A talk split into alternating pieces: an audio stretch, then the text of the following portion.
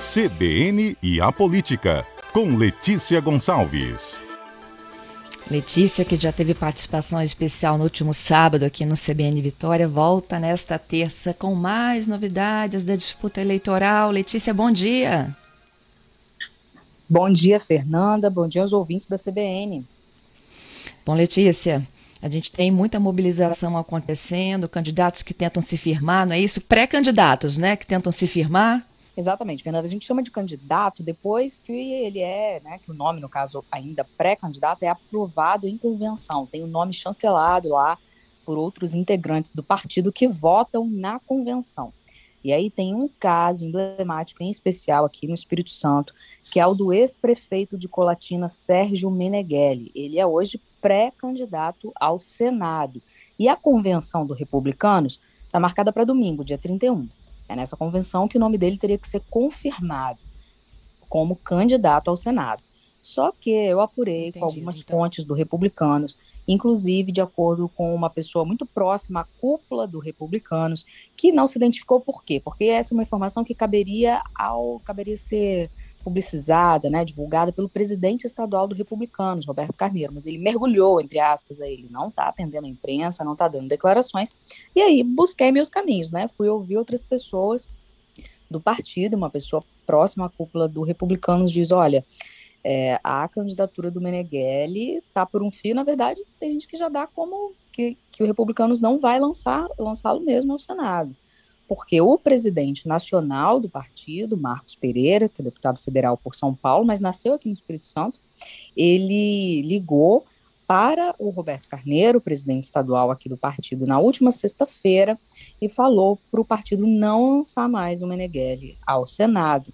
E esse, esse pedido, né, não é bem um pedido, porque hierarquicamente, né, o, é, é o presidente nacional pedindo, aí, entre aspas, mas que ele fez isso por solicitação do presidente Jair Bolsonaro. E aí por quê? Porque o nome do Bolsonaro nessa história? O Bolsonaro é filiado ao PL, que é o mesmo partido do ex-senador Magno Malta. Magno Malta, inclusive, preside o PL aqui no Espírito Santo e é também pré-candidato ao Senado. O Meneghelli, ele disputa votos com o Magno Malta. Os dois aí são mais ou menos do, do mesmo campo ideológico, embora o senador Magno Malta seja mais próximo do presidente Jair Bolsonaro. E se o Meneghelli sai da disputa, o principal beneficiado é justamente o Magno Malta. E aí, é, por isso teria havido essa intervenção do presidente Bolsonaro. Eu conversei ontem, eu pedi né, uma resposta para o Magno Malta sobre isso, porque o próprio Meneghelli, Meneghelli não diz assim, ah, eu tô fora, falaram que eu não vou disputar. O Meneghelli resiste, até minha coluna de hoje em agazeta.com.br mostra isso, que ele diz, não, não acredito. Ele tenta fazer assim, mostrar que as pessoas deram a palavra para ele. O, o, presidente Marcos Pereira, presidente nacional do Republicanos, não tem muito tempo, no último dia 12, eu mesma falei com ele, ele disse, olha, está garantido, Meneghelli vai disputar o Senado. E Meneghelli diz, olha, o presidente nacional me deu a palavra dele, eu acredito na palavra dele, então eu vou ser candidato sim. E eu não acredito que o presidente Jair Bolsonaro, nas palavras do Meneghelli, aí, entre aspas, disse, entraria nesse jogo sujo. Mas Meneghelli admite que o ex-senador Magno Malta está tramando. Ele diz que ele diz que senador Magno ex-senador Magno Malta está querendo causar tumulto para atrapalhar a candidatura dele, porque o Meneghelli, a gente até publicou uma pesquisa feita pelo IPEC no início de maio, que mostrava lá o Meneghelli na dianteira, junto com o Magno e com a senadora Rosa de Freitas, que é pré-candidata à reeleição pelo MDB. Então ele falou: como eu estou muito bem nas pesquisas, o Magno está querendo me derrubar. Estou sabendo que o Magno foi lá no escritório do Marcos Pereira, presidente nacional do Republicanos, pedindo para ele tirar minha candidatura. Sei que ele tenta é, influenciar o presidente da República a fazer o Republicanos né, me tirar da jogada. Aí eu entrei em contato com o ex-senador Magno Malta, por meio da assessoria de imprensa dele. Ele mandou uma declaração, uma nota dizendo que não fez nada disso, que não interferiu em nada, que inclusive ele acha muito bom que tenha vários candidatos para promover o debate. E aí fica, ficou nessa berlinda aí. Meneghelli diz que está sim na parada, que está no jogo, que vai ser candidato, que acredita no Republicanos. Mas, por outro lado, eu entrei em contato de novo com o presidente nacional do Republicanos, o Marcos Pereira, perguntei a ele, mandei uma mensagem né, no WhatsApp. Eu liguei, ele não atendeu, mandei mensagem ontem. É, olha, desculpe perguntar novamente, né, porque tem pouco tempo que a gente conversou sobre isso, mas o Meneghelli vai ser candidato ao Senado aqui no Espírito Santo? Da outra vez, ele respondeu assim, sim, imediatamente. Dessa vez ele falou: é, pergunte localmente, querendo dizer assim: olha, pergunta ao presidente estadual do Republicanos aí. Assunto local não é comigo.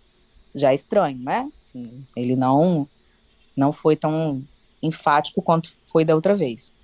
E aí tentei falar com o presidente estadual do Republicanos aqui, que desde ontem não atende, não retorna. Agora há pouco liguei para ele novamente, não atendeu, está mergulhado. Meneghelli diz que o partido está unido em torno da candidatura dele, sim, mas se fosse o caso, por que esse silêncio, né? Porque ninguém oficialmente do Republicanos vem a público para poder dizer que a candidatura dele está mantida. É, é, um sinal de que tem alguma coisa errada aí, Fernando, de acordo com as minhas fontes, é porque a candidatura do Meneghelli está a perigo por um fio mesmo, praticamente descartado. É, mas o Meneghelli, assim, tem, tem inclusive fontes do Republicanos que dizem que o Meneghelli, inclusive, já foi até informado disso e que ele está tentando reverter ao fazer essas declarações públicas. De ontem, é, eu falei né, por telefone com o Meneghelli, ele falou isso, falou, falou que forças estranhas estão tentando puxar o tapete dele. Aí ele disse que ia ter uma conversa com o presidente estadual do Republicanos, logo depois de ter falado comigo ao telefone.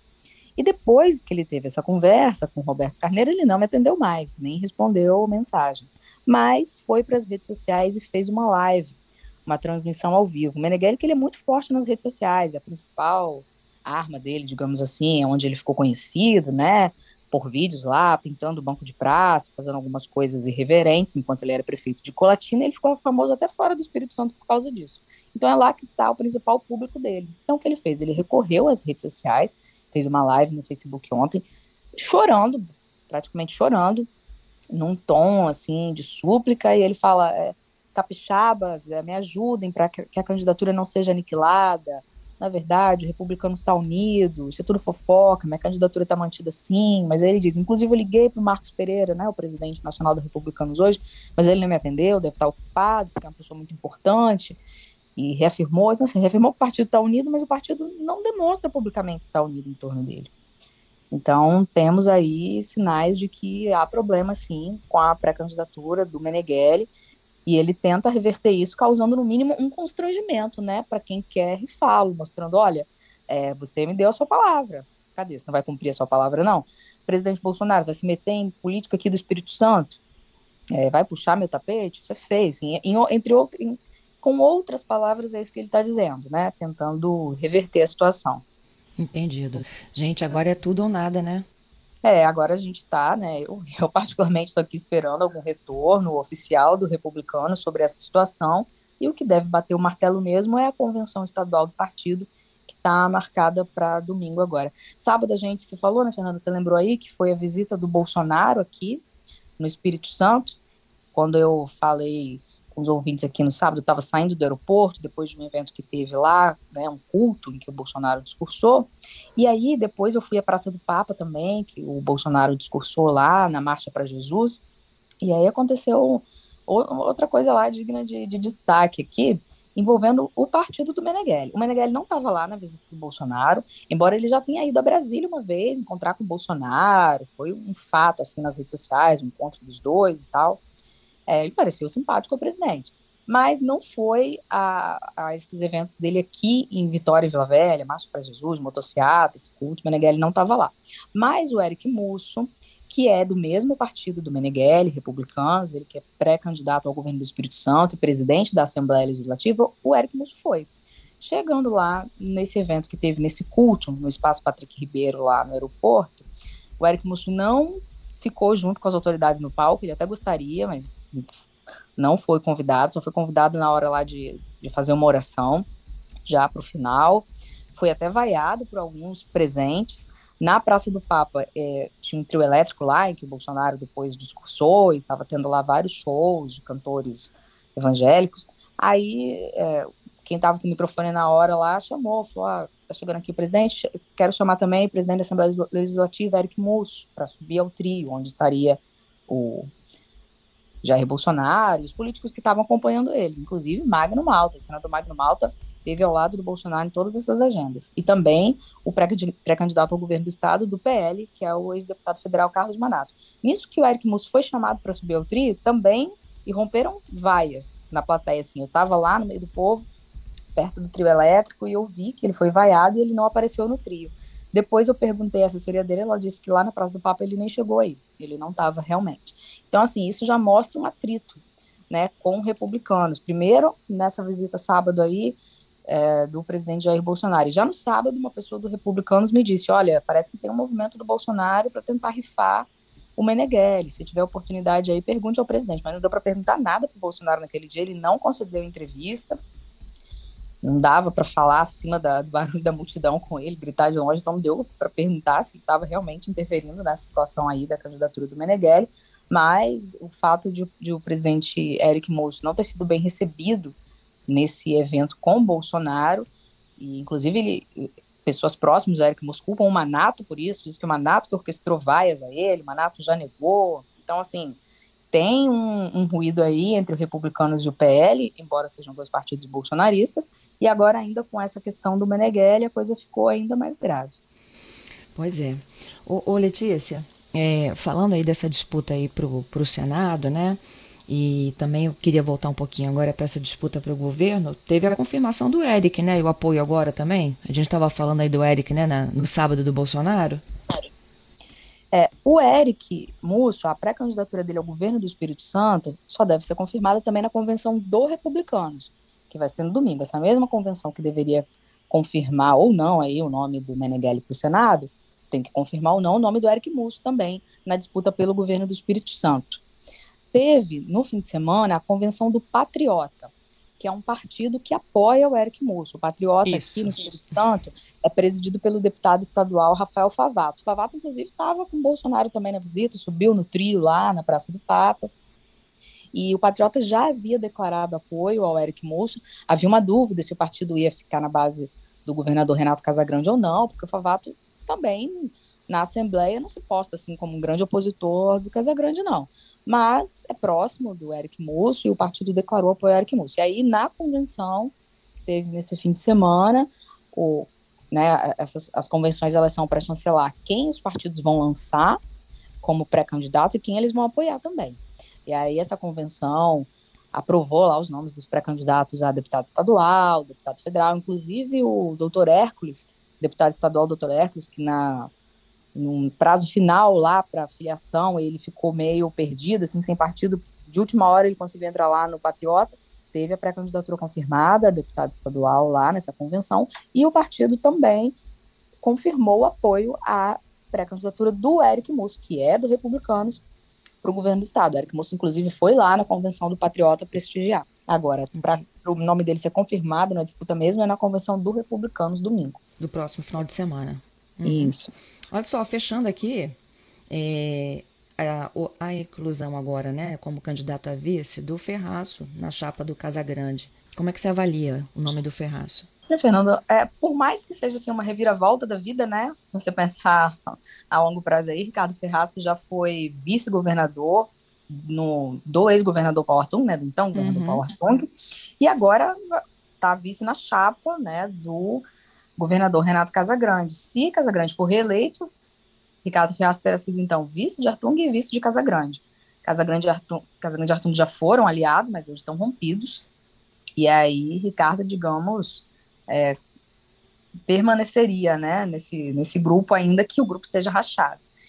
E assim, a, a chegada do, do Ricardo ajuda a equilibrar a chapa do Casagrande, porque o Ricardo é do PSDB, tem um perfil mais de centro-direita, e a gente sabe que está tudo muito polarizado. O, a, a, aliança do, do, governador Renato Casagrande contempla diversos partidos. Tem o PT, Partido dos Trabalhadores, e tem o PP, Progressistas, que é um partido da base do Bolsonaro, que aqui no Espírito Santo vai trabalhar pela eleição do Bolsonaro. É uma aliança bastante ampla. E tem o PSDB do Ricardo Ferraz também. Então, assim, não tem essa, essa marca, essa divisão ideológica é, que muitas vezes tentam forçar.